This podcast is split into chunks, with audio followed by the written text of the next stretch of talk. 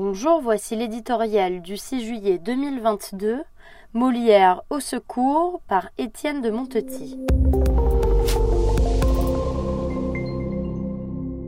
Une romancière contemporaine conspuée pour avoir écrit un texte jugé trop difficile par des apprentis bacheliers chargés de le commenter.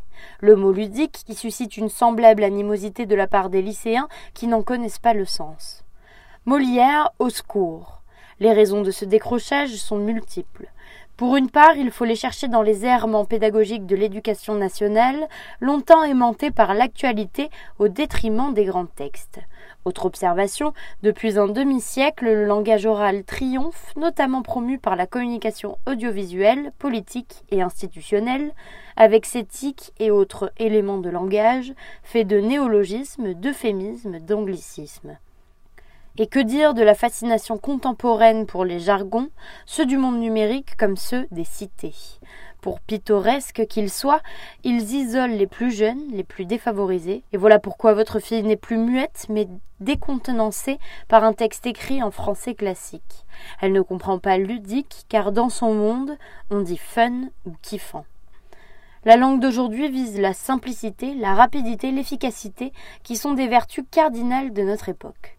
Soit, mais le style de Voltaire ou de Stendhal brillait aussi par sa clarté, son élégance, son sens des nuances, autant de qualités qui en firent la langue de la conversation et l'instrument de la diplomatie.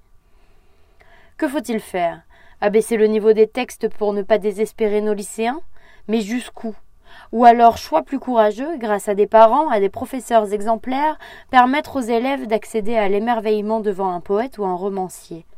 Leur apprentissage du monde en dépend, leur relation avec leurs contemporains aussi.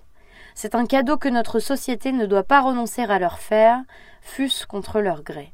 Le ministre de l'Éducation nationale annonce vouloir intégrer au programme les thématiques liées au réchauffement climatique et à l'environnement. Il ne serait pas inutile qu'il pousse l'audace jusqu'à y accroître l'apprentissage de la langue et de la littérature française.